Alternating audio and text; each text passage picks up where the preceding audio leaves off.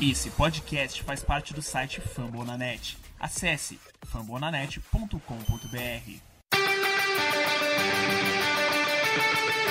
Go to Rush.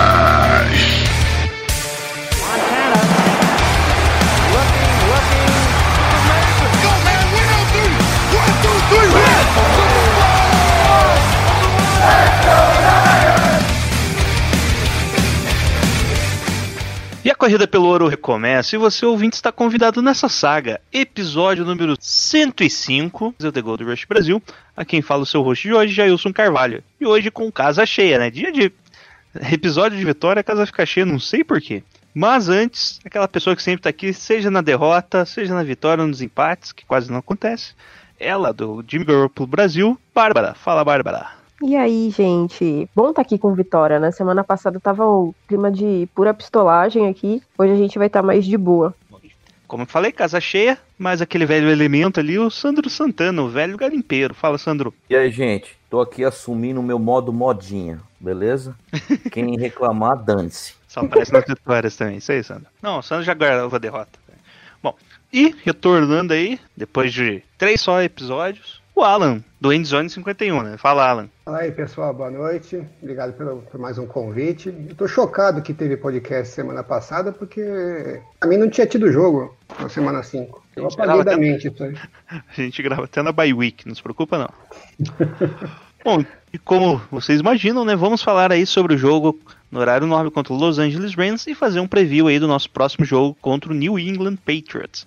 Mas antes vamos para perguntinhas no Twitter. Já começando aqui, várias perguntas, o pessoal participa mais quando é vitória, não sei porquê. A primeira pergunta, do André Pimenta. Somado os jogos até a bye week, temos um 16, 14 e 16, que são as vitórias e derrotas dos nossos próximos adversários, que serão Patriots, Seahawks, Green Bay e Saints. Dá para sair deles com campanha positiva? O contrário disso, encerra nosso 2020? Então, os próximos quatro jogos aí. O que você acha, Sandro? Deixa eu dar uma olhada aqui. É Patriots, Seattle, Green Bay e Patriots. Saints. Green Bay no Thursday night. Cara, eu acho que dá pra sair com duas vitórias daqui. Otimista ou não? O que, que você acha, Bárbara? Cara, eu acho, assim, não que os Patriots sejam ruins, mas eu acho que os Patriots é um um time ganhável. E dependendo do, do Saints que a gente enfrentar, também é um time ganhável. Mas para isso, os 49ers têm que manter o nível que foi contra os Rams ou melhorar o que jogou contra os Rams. Então, é, eu vejo aí duas vitórias. Se a gente sair daí com duas vitórias, vai ser já uma boa, viu? Só uma pergunta. Até o jogo contra o Saints, a gente será que tem algum retorno? Calma, Só Williams, depois da bye week, né? Alan Williams deve voltar. É, e o todos os outros, Eu- quase todos estão previsão ainda depois da bye week, que é depois desses quatro jogos aí. Que é contra os Rams na semana 12. É, e Mas eu você- acredito que. Eu, eu, eu sigo o raciocínio. é, Eu, eu segui o mesmo raciocínio da Bárbara. Eu acho que os jogos ganháveis aí são Patriots e, e os Saints, eu acho. Incrível, mas eu acho. E Alan, o que, que você acha aí? Campanha negativa. Você acha que ainda estamos bem? É, em três seria o, o razoável aí, pelo que o time tem jogado, mas ah, a gente também não conseguiu ver ainda o time jogar com ataque com todo mundo saudável, né? Ou a maior parte saudável. Então pode ser que evolua um pouquinho. Eu tô nessa torcida aí, a mesma coisa, para ver se a gente ganha dos Patriots, que acho que é um jogo ganhável, e nos outros três tentar achar uma- meio que uma zebrinha aí pra gente ganhar o segundo. A gente for para bye week 5-5 e voltar o pessoal, porque a gente também nunca sabe se volta, né? Toda hora tem os famosos setbacks. E se não machucar mais ninguém relevante, aí a gente vai para a segunda perna da temporada com alguma chance de, de brigar pelos playoffs. É, se a gente for com 4-6, fica bem difícil. Agora, ganhar três desses quatro jogos aí, é, haja fé, viu? Segunda parte da segunda perna, por assim dizer, né? É Rams, Bills, Washington, Cowboys, Cardinals e Seattle, né? Então aqui a gente tem praticamente duas vitórias contando aí, né? Cowboys e, e Washington, e daí tem alguns adversários difíceis ainda, mas é que esses quatro próximos são bem difíceis, né? Então, mas eu acho que mesmo um, um 3 ainda deixa a gente disputando o wildcard, porque já falei aí que a gente só precisa de um 9-7 pra pra entrar Sim, no wildcard. Acho que dificilmente alguém que não seja. Quer dizer, 8-8 acho que não entra 9-7, bem provável que entra 10. 6 Daí certeza seis que entra. entra com certeza. Ah.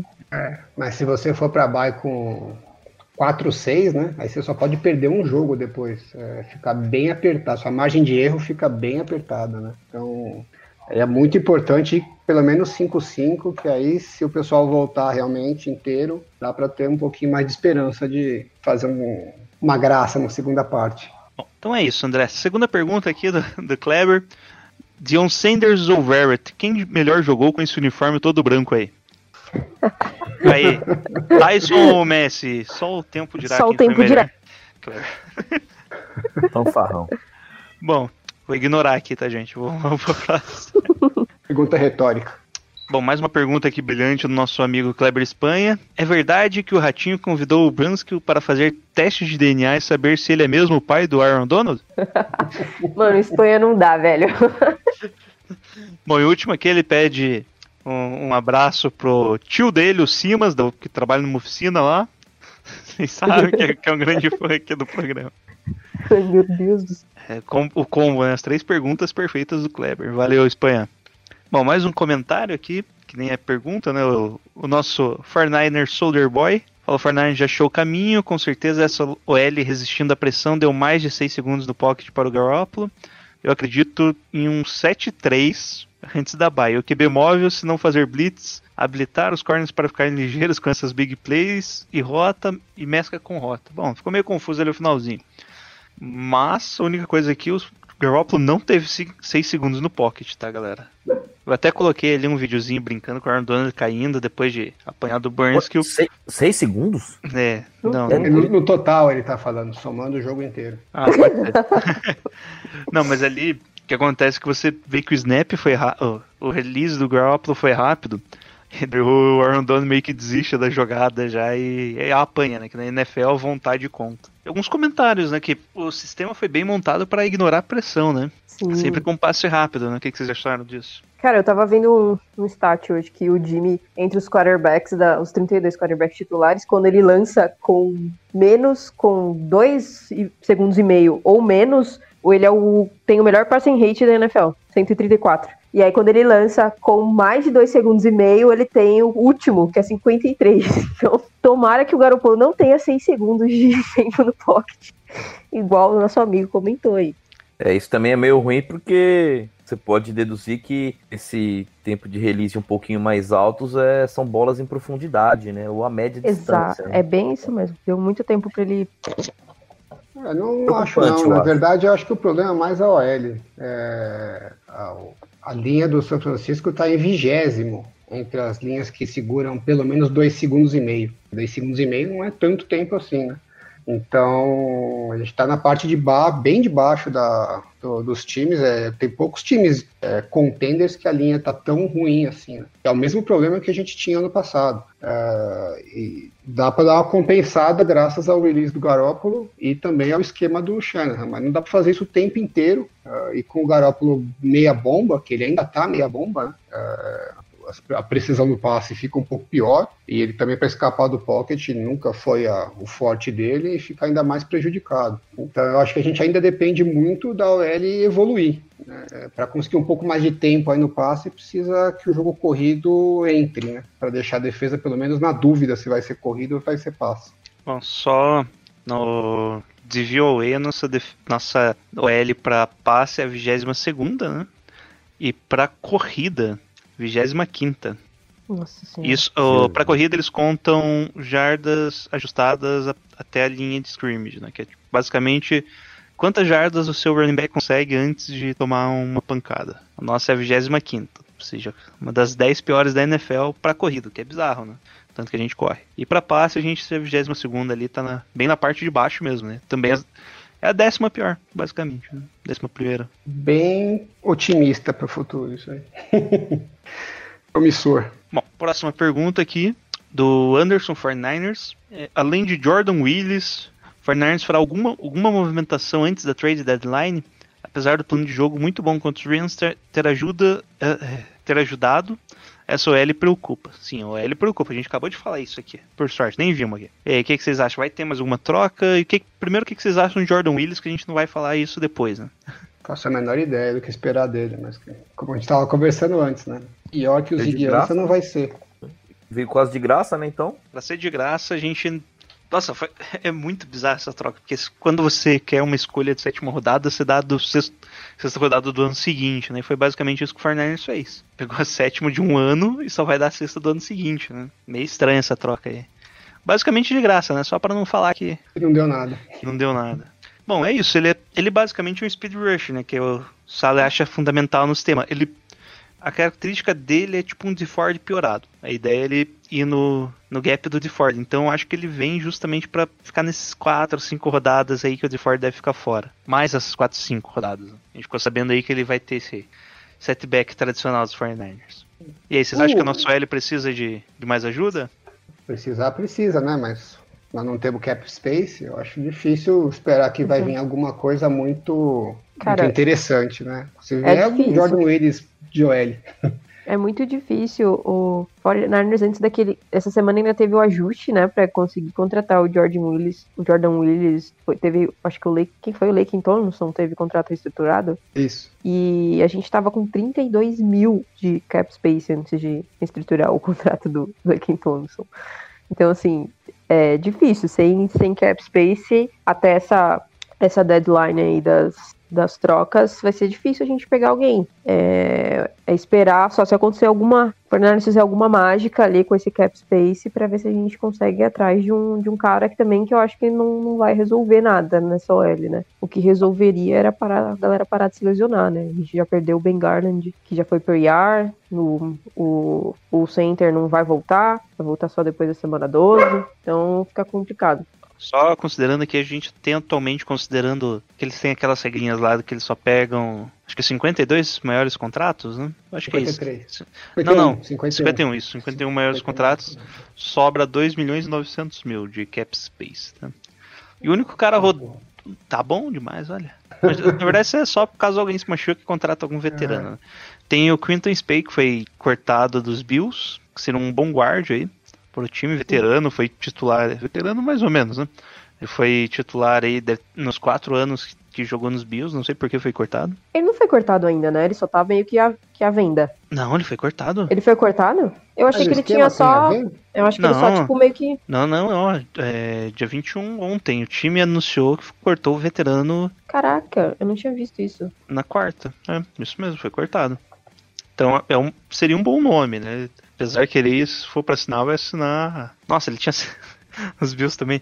Ele assinou um contrato de 3 anos e 15 milhões. Então 5 milhões por ano, a média salarial dele. Considerando dead cap, ele, eu acho que ele aceita os 2 milhões aí que sobraram do nosso dead cap. Bora, John Lynch, on the phone. É, Eu acho que pensando em troca depende muito desses próximos dois jogos, né? Se por acaso os 49ers ganharem dos Patriots e ganharem de- do, do Seahawks, né? que seria uma surpresa, aí eu acho que pode ser que a front office fale, olha, nós temos uma chance real de brigar por título de novo, vamos investir um pouco, vamos, vamos procurar alguma coisa. É, se não ganhar os dois jogos, que é o que é o mais provável, eu acho que eles vão ficar bem relutantes em gastar pique e fazer reestruturações para apostar nessa temporada ainda. Acho que aí eles vão com o que eles têm seja o que Deus quiser. Faz sentido, é isso aí mesmo. Bom, seguindo aqui, o, o Le- Leandro aqui só quer deixar a participação dele, quer escolher a música de encerramento, leva, é isso aí. E também agradece o esforço, o, o- o reconhecimento do esforço dele em emagrecer. Aqui o Felipe bastante pergunta, depois da ótima atuação do OL, devemos dar crédito quando merece. O que fazer com a lesão de Ben e a provável lesão também do Trent Williams? É mesmo, né? Estamos sem center e o left tackle tá com dores. E é dúvida aí pro jogo de domingo. Sim, Ele treinou hoje, né, o Trent Williams, é, mas ainda tava com, com dor. E, mas, mas eu acho que ele vai acabar jogando, não tem muito o que fazer. E o Ben Garland, tipo, depois de um jogo bom que a OL fez, ele jogou muito junto com, com o Brunskill, parando o Aaron Donald, e ele acabou se lesionando, meio que deu tudo ali pra, pra conseguir parar o, o Aaron Donald. E aí a gente vai de novo com o nosso terceiro center, o tal do Graço lá, né? É atualmente nosso único center, né? Nossa, É, uma coisa- mesmo. Até que jogou bem contra os Cardinals, né? Eu não tô tão desesperado assim. Com... Eu tô mais preocupado é que se ele machucar, não tem mais ninguém, né? Mas, é o. Brunskill, né? O Brunskill jogou de center já com a É, gente. mas se não me aí vai ser uma catástrofe maior ainda, né? O, O Scurry vai pro, pra, pra guard. o, o Garland não estava jogando bem, né? Essa que é a verdade. Tem que lembrar que ele machucou ah, na- no training camp, né? Machucou feio o tornozelo, meio que igual o Garoppolo, mas meio mundo do time machucou igual. E ele voltou meio que no sacrifício. Então ele tem vindo. ah, se você olha, a gente até conversou antes do- de começar o programa o All 22, né? Eu tenho olhado bastante. O que tem de jogada corrida do time que não vai para frente porque ele não consegue segurar o nose tackle ali, pelo menos o mínimo, né, para a jogada se desenvolver, é uma atrás da outra. Então, é, apesar dele ter ido relativamente bem contra os Rams, eu acho que ele estava mais atrapalhando do que ajudando, é que a gente não tem muitas opções. Então, às vezes, é melhor apostar num jogador que está, pelo menos, fisicamente inteiro. De repente, pode até ser melhor do que o que a gente estava fazendo até agora. E mais algum comentário? Preocupa? Que dá pra tentar improvisar ali o Branskill de center e subir o Tom Compton com o contrato bizarro dele? Nossa, ainda tem o Tom Compton, né? Esqueci Dá, dessa dá até criatura. pra cortar, né? Ver aqui o contrato dele. Já prefiro corta ele e já traz o cara dos, do- dos Bills, que é bem melhor. ah, não acho o contrato dele aí, que desgraça. Mas lembra que foi um contrato tipo 3 milhões, né? Aqui não, não dá pra cortar, não. Deixa quieto. Um milhão e meio e, tipo, dead cap de um milhão. Não carece. Esquece a minha ideia aí, gente. Bom, vamos para a próxima pergunta aqui, do Felipe Bazante de novo. Sherman não deve voltar antes da bye. O que, você- o que fazer com o grupo de cornerbacks? Será que aquela teria algum espaço como slot corner? Não, já adianto que não. Já que Verse está indo muito bem e Mosley voltou bem também. Bom, essa aqui eu gostaria de responder. É mais fácil o Mosley ir de, de slot do que o Aquelo, tá? De, Nick, eu já falei, né? Eu prefiro falar slot corner porque meio que é o espelho do, do slot wide receiver, né? Acho mais fácil pra pra entendimento da NFL do que Nick ou cornerback. E aí, o que, que vocês acham? Oi? O Cauã não volta? Daqui a duas semanas, né? Tá Semana machucado. que, vem, semana que vem ele já pode voltar da sair da IR, mas não sei se ele já tá, tá bom, né, Pra voltar pra jogar mesmo. Acho que ele pode voltar aos treinos semana que vem, só na outra contra Green Bay ele talvez ele pode estar em campo. O Tavares Moore não pode fazer esse papel de slot corner? Ah, mas ele é, ele é melhor como safety, né? E já que Starf também tava machucado, né? Então talvez ele tenha que substituir o Tarf, né? Acho que vai ser, acaba sendo o Marcel Harris. Eu ia falar, se de Strong vai ser o Master Harris. É meio vaca braba, né, meu? Meu Deus do céu. Mito, mito Não. Marcel Harris. Esse maluco não consegue taclear um bebê engatinhando, velho, mas beleza. Taclear ele consegue. Ele não consegue E, e vai machucar o bebê. O problema é ele marcando, marcando aí, né? Que esse aí gosta de, de tomar um. errar as coisas aí no caminho. É, o problema é ele identificar o alvo, mas quando ele acerta o alvo, pior que ele é hard hit mesmo, sabe? Ele é o cara que se acertar mata até a mãe do cara. Tem uma expectativa do Kawhi Williams e o Jacoski Tart voltarem pro jogo do Seahawks, né? É, se eles voltarem, acho que se tivesse um jogo para escolher para o Marcel Harris ser titular no ano inteiro, era esse. né? Esse é o, o menos traumático Sim. do estilo de jogo dos Patriots. Né? Eu acho que o que fazer com os corners, respon- respondendo a pergunta aí do Twitter, é rezar. Rezar para não machucar mais ninguém. se não machucar mais ninguém, como tá, dá para levar. como a L. É a mesma coisa. No último jogo aí, essa dupla que ficou aí conseguiu cumprir bem o papel, né? Até bem demais, né? Até bem Acho demais. que Acho que foi o principal responsável pela, pela vitória foi a dupla de cornerbacks. Também acho. Que foi Jogaram basicamente o que foi basicamente o que mudou do jogo anterior, né? Foi ter dois cornerbacks Nossa, bons ali. Basicamente foi isso a mudança. Bom, é, agora Richard Salvador pergunta: pela quantidade de lesões de jogadores importantes, até que ponto as rotações de jogadores vai manter um nível de jogo que faça a gente ganhar como no jogo contra os Rams? E aí? A gente tá no limite dessas lesões? Cara, sinceramente, eu acho que sim. Daqui a pouco não tem quem botar lá pra jogar. Já passando do limite faz tempo. Coisa Eu acho que já absurda. passou do limite também. É, não tem, tipo.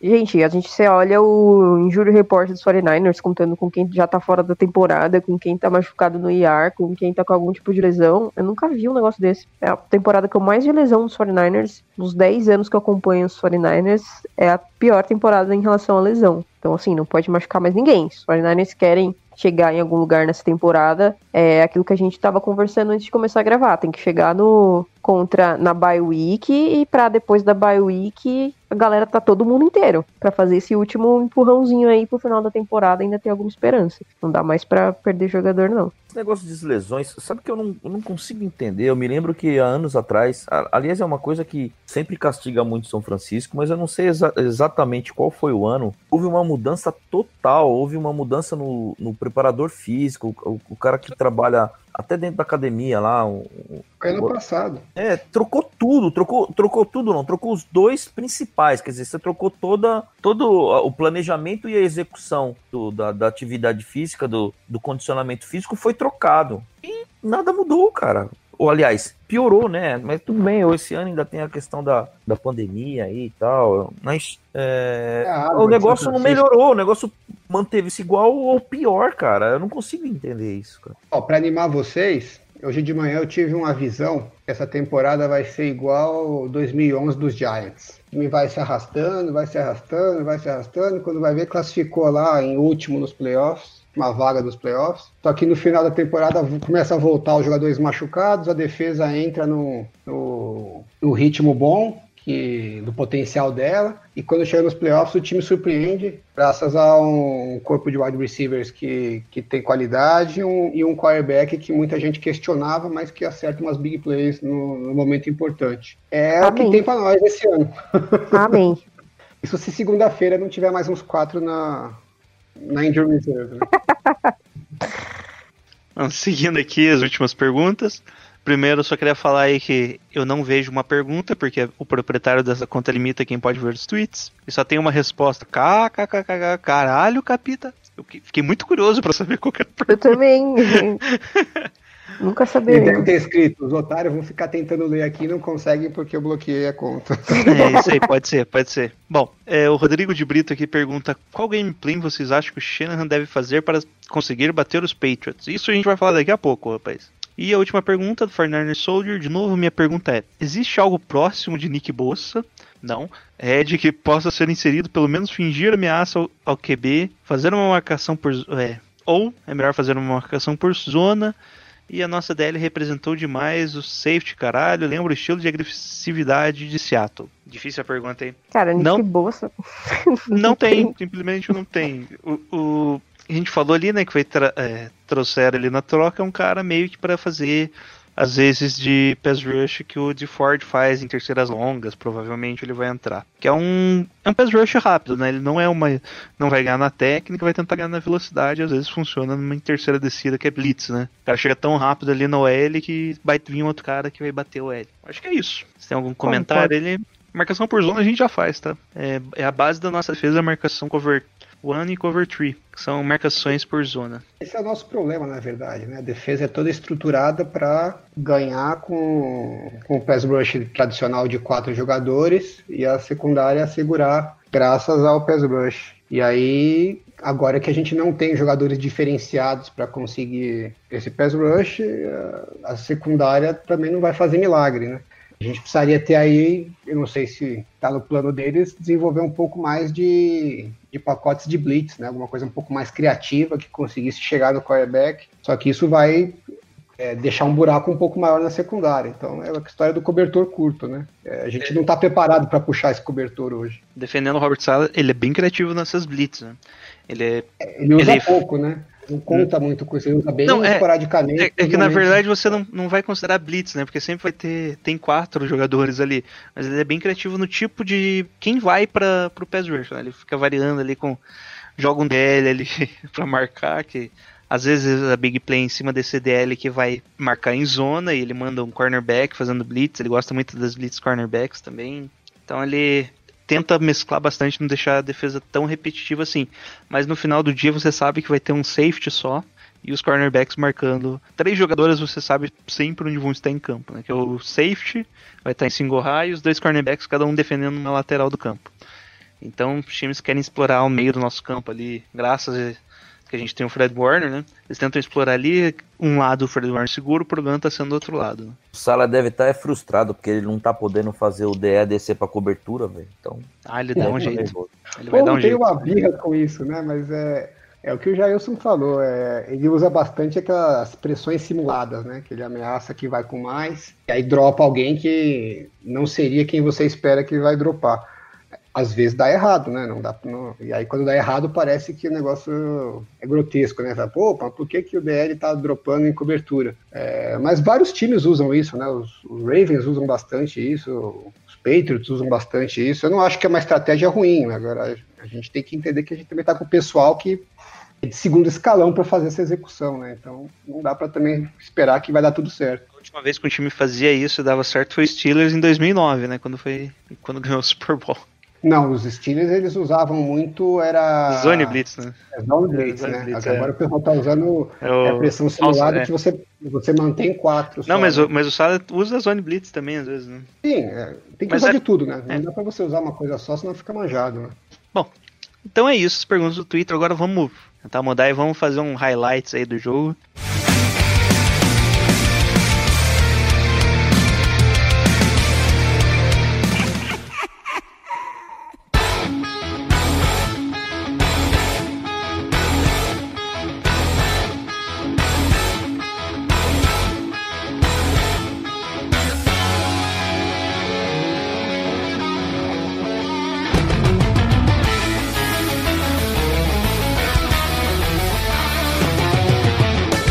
Domingo, né, no horário nobre, no Sunday Night Football, São Francisco 49ers recebeu o Los Angeles Rams no Levi's Stadium e conseguimos vencer uma vitória de 24 a 16, que começou, como eu posso dizer isso, de uma forma extremamente incrível, com um drive muito bem montado do Kyle Shanahan, provavelmente foi estilo West Coast, saiu com, com um papelzinho com as 12 primeiras jogadas, né, e implementou e correu com a bola, era passe curto ali, shoulder pass, e, e a bola tava indo, parecia um rolo compressor, fizemos o touchdown. Com o Debo Samuel, né, no finalzinho ali. Que, aqui eu já olhei, pô, tá, tem alguma coisa diferente nesse time, né? Eu já tava, estou sonhando. Botei no canal errado, esse não é os 49ers. O que que está acontecendo? Foi, foi muito bom esse primeiro drive nosso aí. Deu, eu já fiquei meio, epa, será que hoje não? Hoje sim, Ah, foi o melhor drive da temporada, né? Sim, sim. bem, né, bem, bem comentado, Sim. foi o melhor drive da temporada. Exatamente, Sandro. Na verdade, é bom. Um dos, né? Eu gostei de outros também. Mas acho que para começar o jogo, com certeza foi o, o- o- a nossa melhor execução, né? O que eu pensei no- na, na hora do jogo, que até é um ponto positivo pro, pro Sala, né? Que eu não sou o maior fã dele. Mas me lembrou o jogo de 49ers e Rams do ano passado, que os Rams entraram também, meteram 7, 8 corridas na gente seguido Sim, sim. fizeram o touchdown. E eu falei, putz, será que a gente vai fazer a mesma coisa, né? Entra com um esqueminha já pré-determinado, os caras se ligam que ah, é isso que eles vão fazer, vamos bloquear aqui e acaba com o ataque. E que foi o que o Sada conseguiu fazer com os Rams ano passado, mas os Rams demoraram o primeiro tempo inteiro para se ajustar, né? Então, até um ponto relevante que o nosso coordenador defensivo reage mais rápido do que, do que o dos Rams, né? Bom. E quando eles reagiram já era, né? Isso, é, primeiro teve uma campanha meio fraquinha ali dos Rams, não avançaram muito, o Fernandes também não conseguiu avançar. Deu um three out dos Rams que meio que, opa, com, teve um passo defletido do Jason, Jason Verrett, que parecia que ia ser recepção, né? Ele, aqui, aqui a defesa parecia que tava em outro nível, né? Que o Jason Verrett parecia que tava ao pro, né? Tava nível ao pro nesse, nesse jogo. E tivemos daí uma campanha um pouco diferente da anterior, que na primeira eram todos passes curtos, ou screen, né, que é passe pra trás, e daí o wide receiver conseguia. Nesse, o Raheem Mostert, que foi o cara que mais apareceu, e combinou com o touchdown de 44 jardas do George Kittle.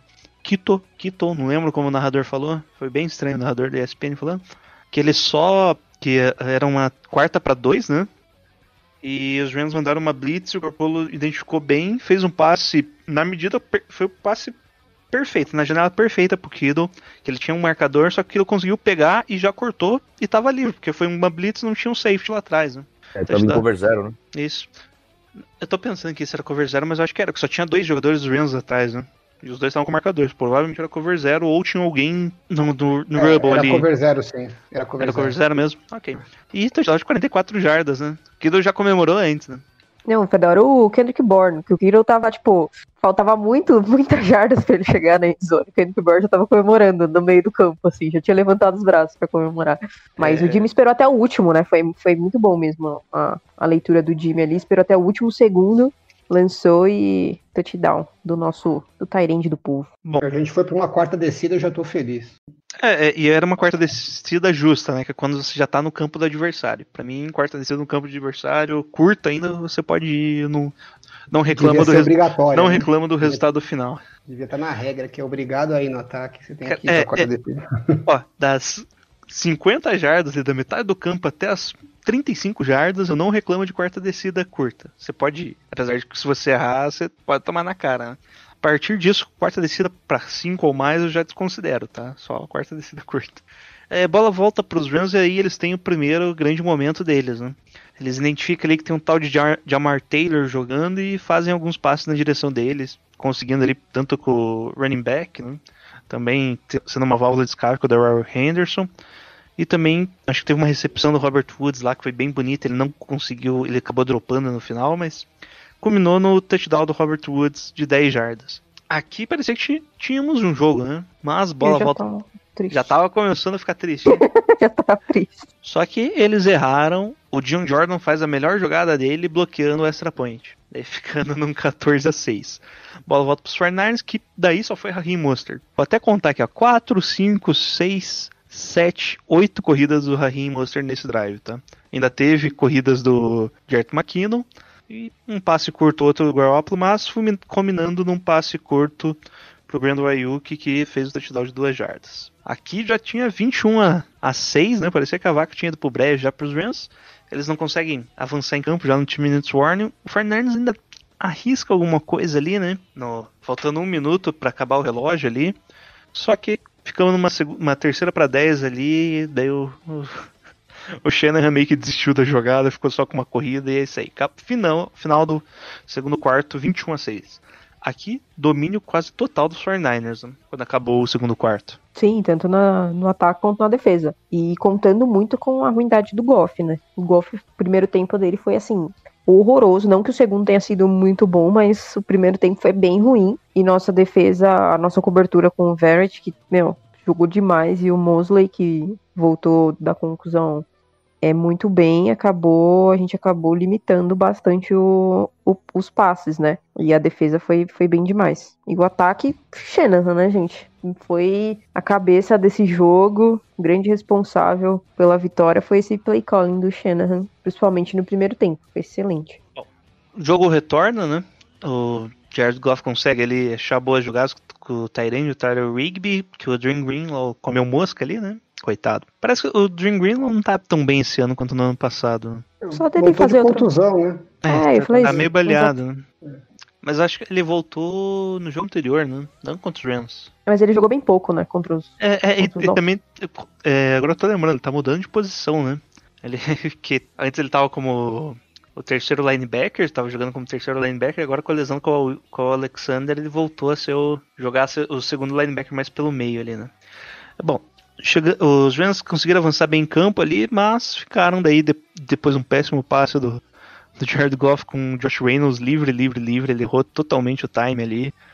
Ficaram só com o field goal. 21 a 9 pros Rams. Aí foi um festival de punts, né? Três punts seguidos. O jogo começou a ficar bem feio para passar no horário nobre, né? Até que os Rams, os Rams conseguem avançar bem em campo, ficando numa quarta para dois também, na linha de duas jardas, ou seja, duas segunda pro gol. Eles tentam a quarta descida e acontece o grande momento. Jason Verrett intercep- interceptou lá na, na end zone. Jogada bem bonita, né? Ele identifica, ele tava num marcador, ele identifica que a bola, ele olha pro, pro Goff, identifica que é pro outro cara lá no cantinho. Ele troca o marcador no ar ali e faz a interceptação, né? Demais. Você chama a atenção que no lance antes da interceptação do Vert, o Mosley tinha evitado o touchdown do Sim, outro sim, lado. do, do Cooper Cup, né? O Cooper Muito Cup bom. faz a. Pega bem na pontinha das mãos, lembro certinho jogado porque eu vi em câmera lenta. pega certinho a bola nas duas mãos de Mosley e dá uma pancada forçando o fumble. Né? Fumble não, né? Oi? Forçando o passe incomple- incompleto. Ótima jogada. Aí depois teve o Greenlaw que segurou a corrida, né? Isso é, tentaram Sim, correr ali pelo, pela direita e Greenlow forçou. Na verdade, fez um tackle for loss, né? Os caras perderam uma jarda, né? Então foi uma. Essa interceptação aí foi a jogada foi linda mesmo. Eu curioso, né? Não vou, acho que não vou saber a resposta, né? Mas eu tava, eu analisei ela bastante porque eu tava tô, tô pensando em usar ela para usar tape lá no NoFlex. E o Overred, ele ele mata, ele tá uma marcação individual, né? Obviamente, porque ele tá na, na jarda 2. Mas o tempo inteiro ele tá olhando pro quarterback, né? Então ele tá fazendo a movimentação da marcação individual, mas ele tá com o olho no quarterback como se fosse uma marcação em zona. Aí eu não sei se é do talento dele, né? Que não é uma coisa comum nesse tipo de situação, ou se é a estratégia que o o Fernandes mudou esse cima da defesa, né? Que o cornerback do que eles chamam do field, né? Que é o, o lado mais aberto do campo, como é um passe mais longo que a, área que ele cobre, naturalmente ele vai ficar olhando para o quarterback exatamente para tentar é, enxergar essas oportunidades, né? Eles já falaram que eles iam fazer isso. Quem, de, quem deveria fazer essa função é o Sherman, mas como ele está machucado, quem está fazendo é o Verrett. E eu não sei se esse lance foi fruto dessa mudança tática ou se foi fruto do talento né, do, do Verrett que improvisou na hora. Mas claramente é uma coisa que foge da curva, né? O Goff nem estava imaginando que, que teria um cornerback olhando meio que em zona para ele. Nisso o jogo meio que acabou, né? Os Giants não tiveram mais vontade de jogar. Os ataques dos 49ers tivemos aí o problema da lesão do, do Raheem Mostert o ataque não andou, não andava mais já. Esse aqui foi no final do terceiro quarto. No, no, quarto, no final do terceiro quarto e no quarto quarto período inteiro. Até que entrou o grande Jamil Hassi, fez algumas boas corridas ali, né? Só que ele é um estilo diferente do que o, Char o Shanahan gosta, né? Ele é um cara um pouco mais paciente, mais forte, né? O Shanahan gosta de um cara que vê, o, vê a lane, né? Vê o caminho e já faz o corte em alta velocidade. Mas, Mas eu acho que ele, eu acho é, que ele vai ele servir mais talento, do que né? o McKinnon. Eu acho que Eu falar isso. É, eu acho que vai. ele, na verdade, ele, decepcionante. ele rouba mais. Eu vejo ele roubando mais o Jeff Wilson, né? Pelo jeito de jogo, assim, pelo ser um cara Mas ele é mais forte rápido. tal. Mas ele é mais rápido que o Jeff Wilson. Eu acho que na hora que ele é pega. parecida, hein? que ele pega, na hora que ele faz esse primeiro corte dele aí, eu acho que ele é mais, ele tem mais explosão do que o Jeff Wilson. E se a gente for comparar o que, o que daria nesses jogos que a gente vai ficar sem o Mostert, eu acho que o que ele pode fazer a diferença mais do que o McKinnon nesse, nesse tipo de corrida que o Shanahan tá, Eu peguei até no Fantasy. tá chamando. Bom, nisso o Fernandes fica só com o field goal, né? Depois. Ah, não, desculpa, teve ainda uma. É isso mesmo. Teve uma, um train out ali do- dos Rams, bola pros 49ers, ainda conseguimos uma boa jogada ali. Com quem que foi mesmo? Agora, agora me fugiu. Ah, não, é. é. E só conseguimos boas jogadas ali e ficamos só com o field goal na linha de 31 jardas dos Rams. Nisso, os Rams voltam pro, pro garbage time, né? Que já tava 24 a 9. Faltando 5 minutos, eles ainda fazem uma campanha um pouco longa e conseguem mais um touchdown ali de 40 jardas. Em cima do, do Mosley, né? O Mosley meio que se perde ali no caminho e Josh Reynolds faz o touchdown de 40 jardas. Bom, bola volta pros 49ers, um touchback, faltando 3 minutos e o Jamica já marcão, né? Já marcão resta e consegue ali os first downs que a gente precisava para finalizar o jogo.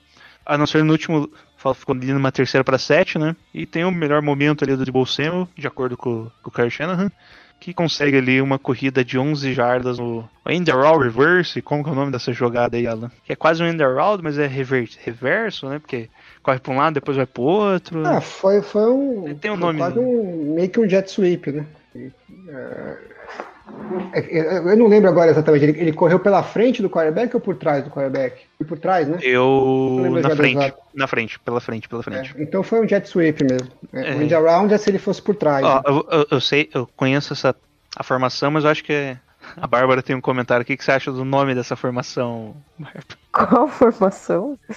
Ah, com o Debo Samuel correndo. Você sabe qual que é. A, a Dibu, a- que é o nome dele, né? É Deadpool lá. Deadpool Ah, é! O Shannon comentou que as chamadas têm tudo o nome dos quadrinhos da Marvel. Eu falei, bom, por isso que esse time não vai pra frente. Porque é coisa de herói. Eu vou ser cancelada se eu continuar essa frase, então deixa quieto. Não vou mais falar aqui. Numa... Situação perigosa, situação Eu perigosa. gosto de heróis. Eu gosto de filme de heróis. eu gosto de heróis. Que essa era X-Force e daí virou Deadpool, porque é mais fácil pra falar. É. Então é isso, né? Final do jogo, ganhamos, o, melhor, vitória. o melhor dessa jogada era o Dibu Samuel, no embalo, é, carregando a, a defesa do, do, Sim. do é, Costa. É, ele tomou o teco ali umas 3 jardas antes do first down né, e, e ele foi se rebocando. exploda, né? Rebocou ali. E o Aaron Donald o- falou que não sabia quem era ele, hein? O bloco do, do. Não sei falar o nome do cara lá do center, é Grassul, é o Ramos Grassul lá. Foi muito bom, viu? Eu acho que o Garland não conseguia fazer esse bloco do jeito que ele tá comprometido fisicamente. Então, eu até, do ponto de vista de, do jogo corrido, pode ser que ele seja um upgrade mesmo, porque na hora que precisou, ele que segurou o Aaron Donald, né, nessa jogada. E depois o Maglint quase matou ele, mas tudo Quase bem. matou. Então, se ele aguentou o Donald e o Maglint numa jogada O Will só. Maglint, esse é brabo mesmo. E é isso, né? Final do jogo, 49ers 24, Rams 16. E aí, Sandro? Você que falou menos aí durante. O que, que você achou do jogo no geralzão? Vitória é vitória. Eu falo isso, não, não importa é, na- na- naquele momento, mas pro futuro a gente sempre começa a pensar na atuação, né? Eu acho que foi uma atuação baseada nos jogos anteriores, eu achei até surpreendente por parte da nossa OL. Eu- tudo bem que o Shanahan é, foi muito bem, né? Montou todo um esquema para facilitar, entre aspas, o trabalho do Garópolo e ajudar, consequentemente, o próprio trabalho da OL. Mas mesmo em, em des- desempenhos individuais, se você parar para olhar a partida, os embates com o principal é, defensor da liga, né? Pelo menos de interior, que é o Aaron Donald, é, ele não fez nada, né? Ele não fez nada. De uma forma ou de outra, ele não fez nada, né? Me lembro que nos previs a gente acreditava até que ele ia fazer vários saques. Eu acreditava que ia ser uma derrota do 49ers e um atropelo por parte do Aaron Donald, o que realmente não aconteceu. O Aaron Donald não apareceu no jogo. né? Então, méritos também para a nossa OL. Eu acho que o que contribuiu também muito para o nosso resultado é. Muito não, mentira, muito é, é exagerado, mas o que contribuiu para o nosso resultado foi a péssima partida do Jared Goff. Né, teve várias, vários passes é, underthrow, overthrow, de jogadas que poderiam ser um ganho muito grande de jardas ou mesmo até touchdown. touchdown. E, e eu acho que ele fez uma partida horrorosa, que contribuiu para a gente.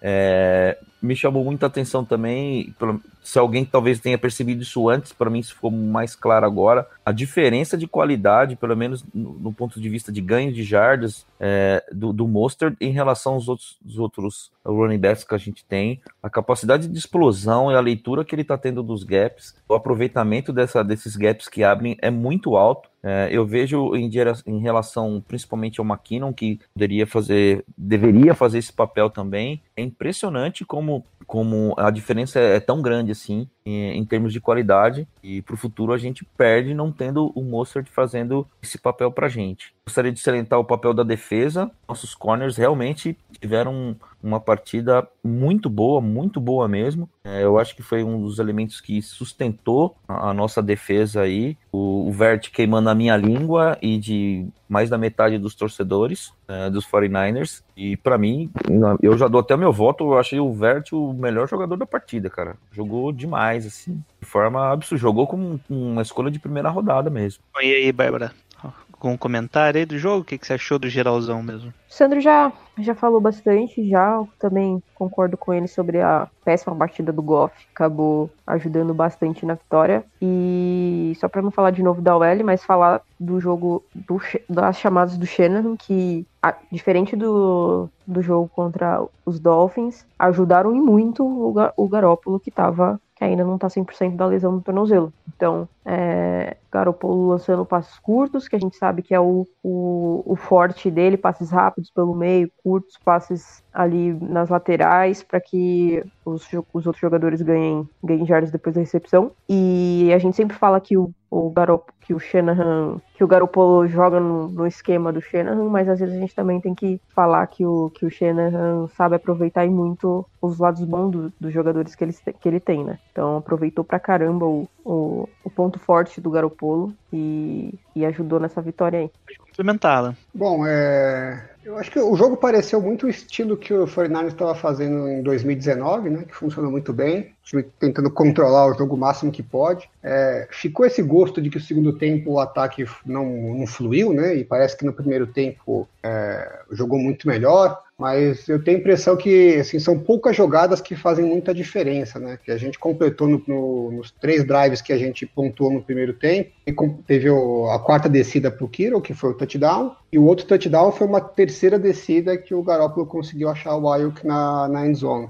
Então, assim, uma falhinha de execução ali e já seriam dois touchdowns que não aconteceriam. Que foi meio que aconteceu no segundo tempo, né? A gente teve um drop do Kendrick Bourne no ter- na terceira descida que matou um drive. Sim. Teve, um dois drop do- do Kido. É, teve um drop do Kiro que matou outro drive.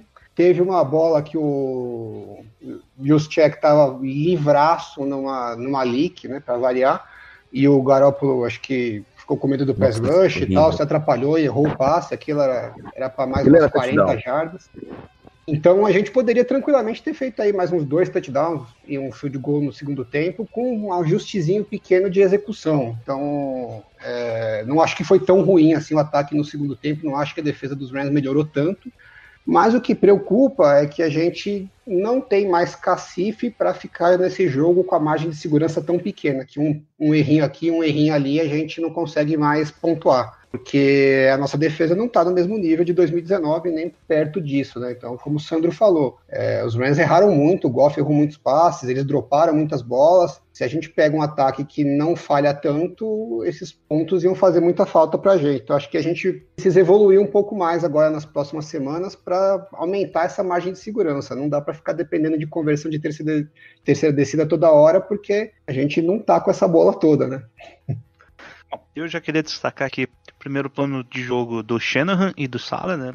É, o Shanahan veio com uma proposta bem, bem específica de passe curto, de jogadas que mais se assemelham a corridas. Tanto é que um dos destaques aí, o Debo Samuel teve no papel 66 jardas, mas ele teve 98 jardas após recepção. Bizarro. Então, na média, só para vocês entenderem, jardas antes da recepção ele teve menos 32. Então, basicamente, todas as jardas dele foi, foram após a recepção. Isso demonstra que ele não está tão bem como wide receiver, ou seja, ele não consegue gerar separação no meio do campo, mas o Shanahan coloca ele no lugar que ele consegue fazer diferença, ou seja, entrega a bola para ele ali em velocidade, mesmo que seja antes da linha de scrimmage, que ele resolve na velocidade dele ali, na explosão dele. Ou seja, é uma característica que o Shanahan gostou dele e puxou ele para isso. É, George Kittle, monstro, né? 109 jardas. Ele tá, ele tá médio como wide receiver e tá ótimo como, como running back.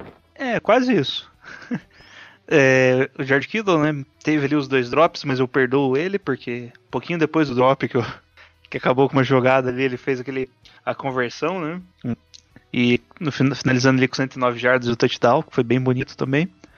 E a partida do Garoppolo, né? Que mesmo comparativo diretos ali, o, o Goff e o Garoppolo teve as mesmas quantidades de blitz, de hurries, de hits, de pressões.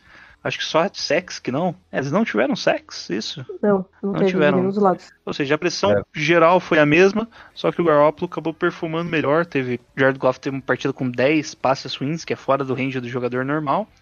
O Garoppolo teve bem menos passes ruins e ainda contou com os três drops, né, os dois do Kido e o do Kendrick Bourne, que do Kendrick Bourne foi horrível de ver. E o Sala, né, que entendeu que, o, que os Rams, de forma que eles jogam, que é play action, cobra o fundo do campo ali sempre esperando play action com, com três jogadores, ali, os dois cornerbacks e o safety, e, e torce para que, que a pressão chegue. E em alguns momentos chegou bem, né?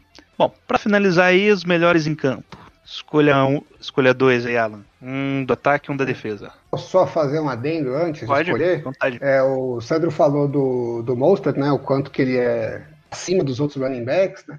O, a NFL tem o Next Gen Stats, que eles fazem lá, tem umas, agora umas estatísticas ah, avançadas. Eles lançaram esse ano um, um modelo estatístico que foi campeão do. é, eles fizeram um campeonato no passado de estatística para tentar identificar, é, prever o resultado de uma jogada corrida com maior precisão. E aí teve um modelo revolucionário lá que conseguiu um índice de precisão bem alto. E aí, com base nesse modelo, eles conseguem saber quanto que o running back conseguiu entregar a mais de jardas do que seria esperado por ele naquele momento em que ele recebe a bola. Ou a menos, né? Para saber quem está agregando e quem está atrapalhando o ataque. E o, o Monster é o primeiro da NFL esse ano eh, em jardas que ele agrega por tentativa, com 1,87. Eh, e a gente vê isso claramente nos jogos que ele realmente está tá agregando bastante nos lances. Mas eu queria chamar a atenção que o McKinnon, surpreendentemente, é o sétimo, eh, oitavo, na verdade. Então a gente tem a impressão de que ele não está agregando tanto, mas talvez ele não esteja recebendo a bola em situações tão favoráveis, né? Porque pelo modelo estatístico, eh, ele está conseguindo fazer mais, eh, mais jardas do que seria esperado por ele na, na hora que ele recebe a bola. Bem mais do que a média da NFL. É, falando sobre os destaques, é, bom, na defesa, eu acho que o Verret vai ser meio que unanimidade, tá? jogou muito. É, e no ataque, é, pô, eu vou falar o McGlinchey, porque ele foi muito bom no bloqueio do, de jogo, do jogo corrido. E eu tô tão puto com ele nessa temporada que eu acho que eu obrigatoriamente preciso reconhecer o, o bom trabalho dele.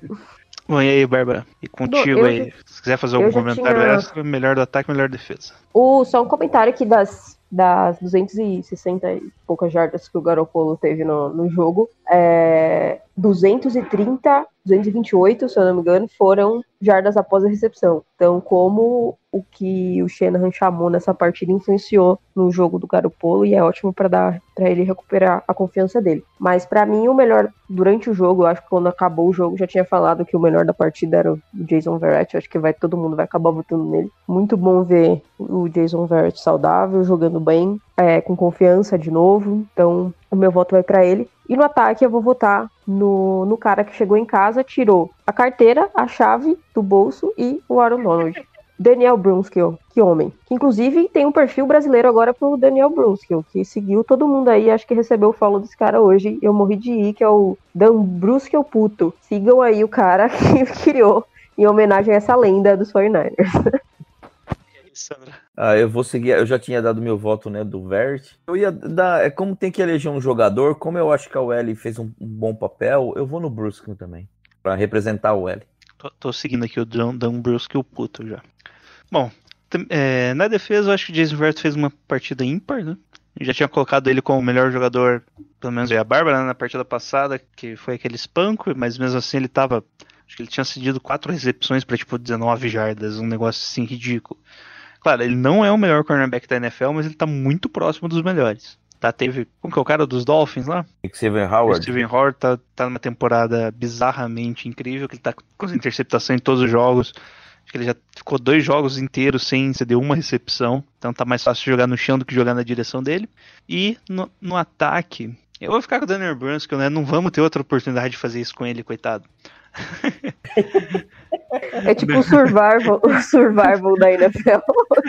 Só pode uma vez. O Luiz do Niners do Caos falou que tem que aproveitar agora, porque contra os Patriots, provavelmente o Belichick vai colocar aquele cara que era caixa de supermercado, que ele pegou na rua lá pra jogar, e vai detonar o Brunskill.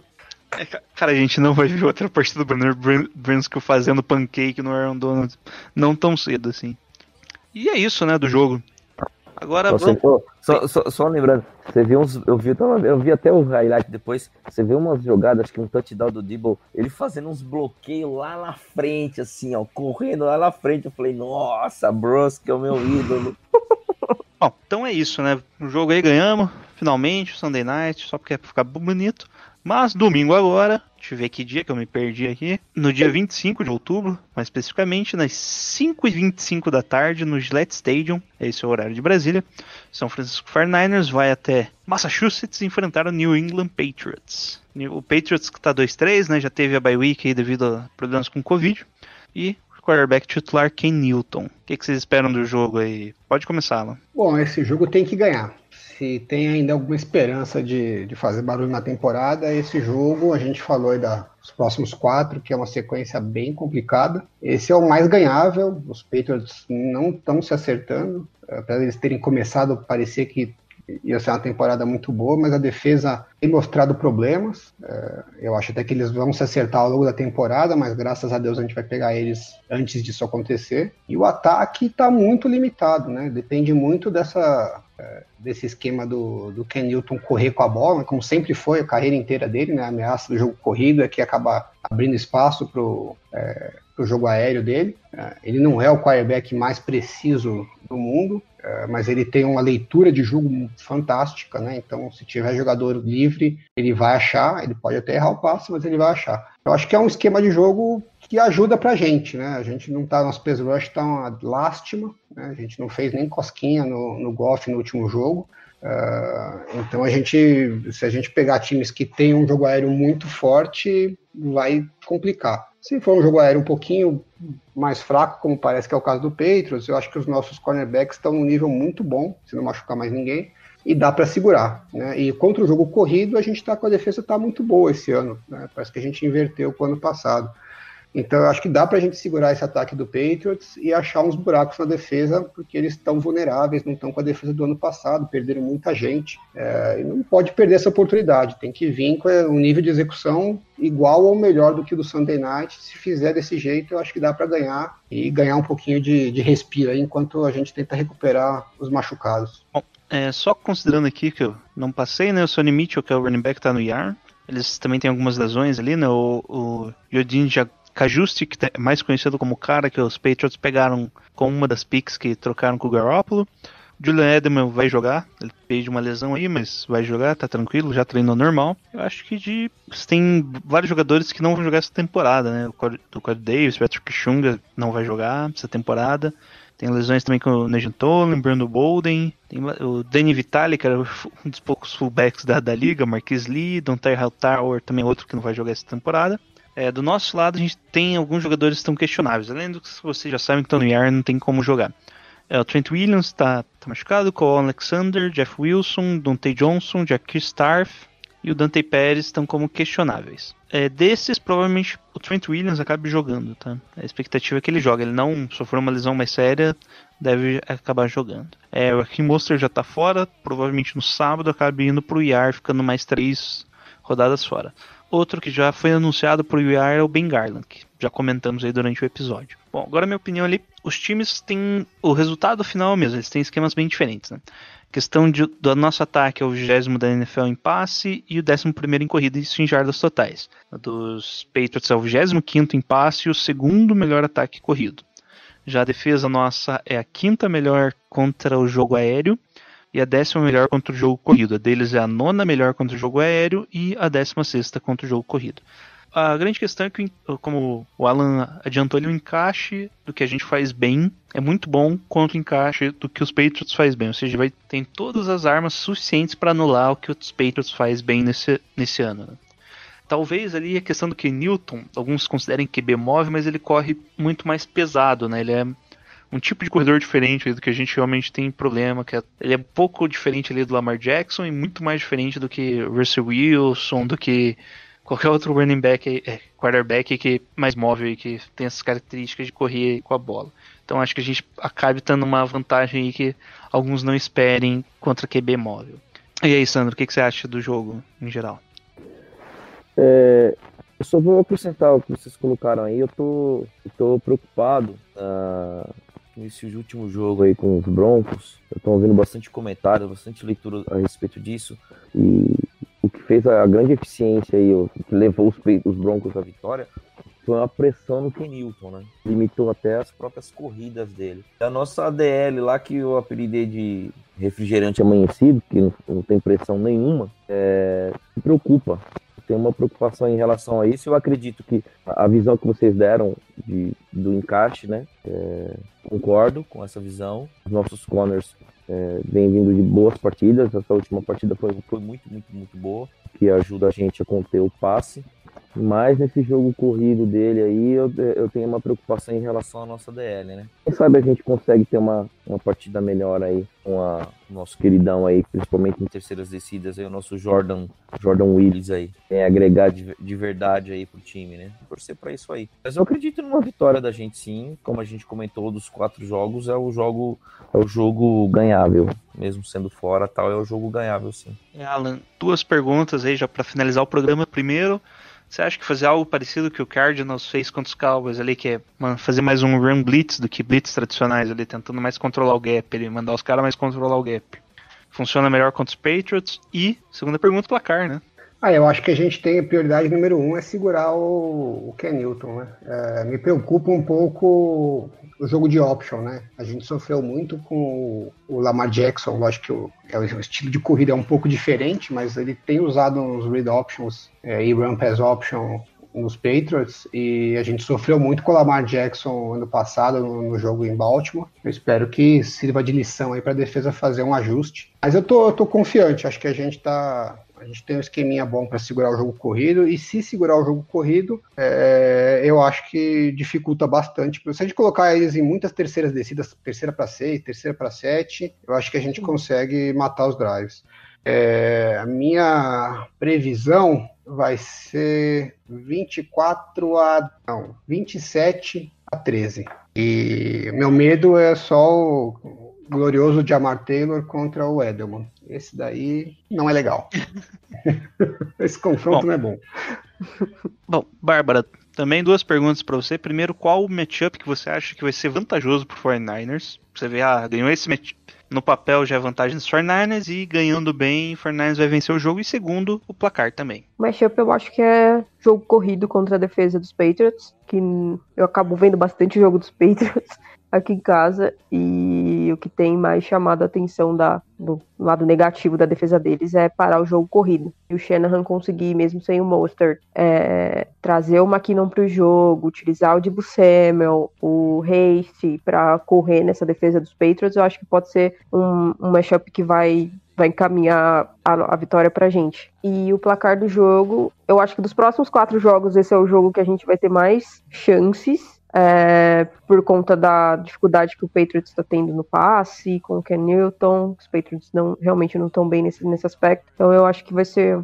A gente vai acabar vencendo esse jogo com 26 a 14. Bom, Sandro, e você? Pergunta inversa pra você. O que, que você acha? Qual que é o pior matchup ali que os Patriots vão fazer bem e que os 49ers não conseguem defender, ou o ataque dos 49ers não consegue desempenhar tão bem?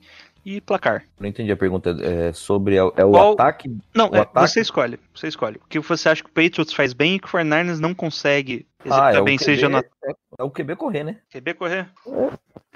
o QB é, correndo, seja em option, em, em RPO, é o nosso calcanhar de Aquiles aí.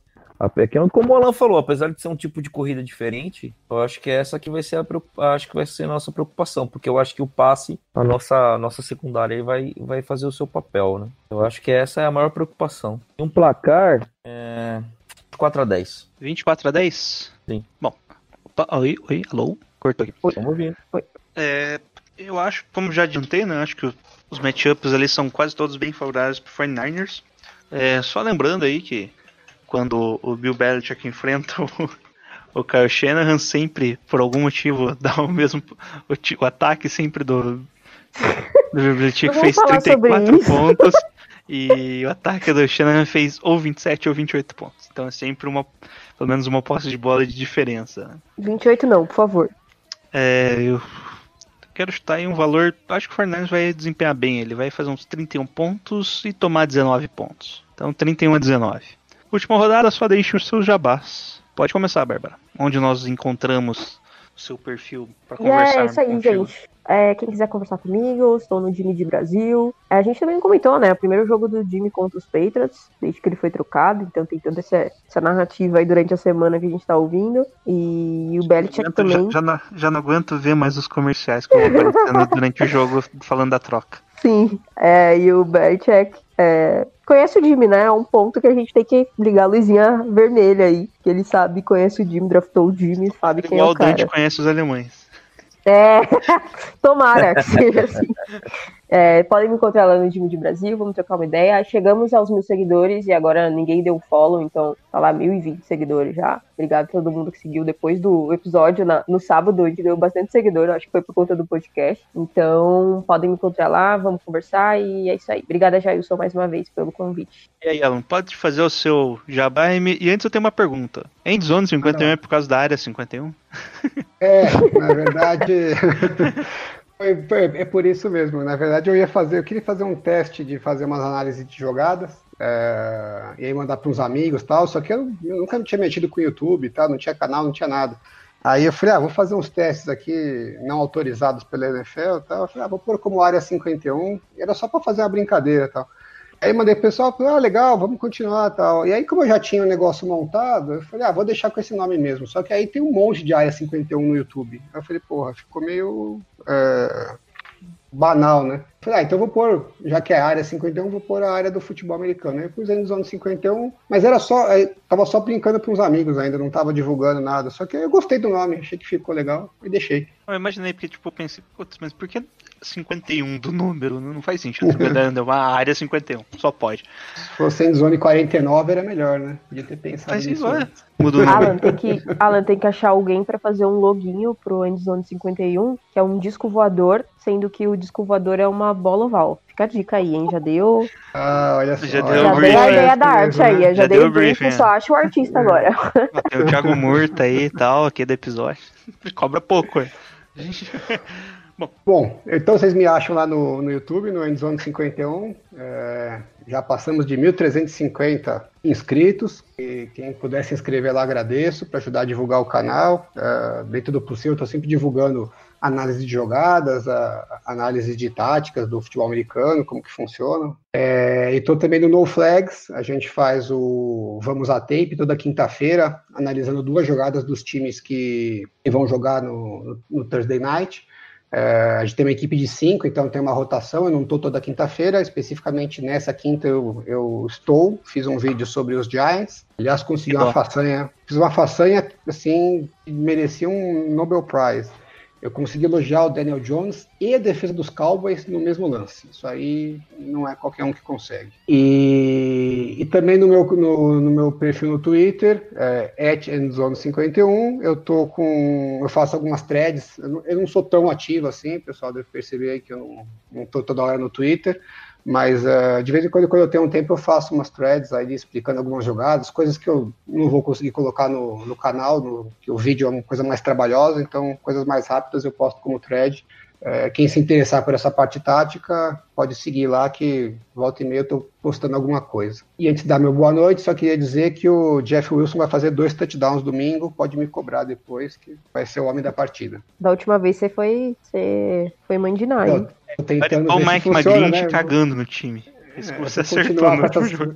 vou- continuar com essas previsões, porque vai que funciona, né? E por último, ele não é o Papai Noel, mas é o bom velhinho. Fala aí, Sandro.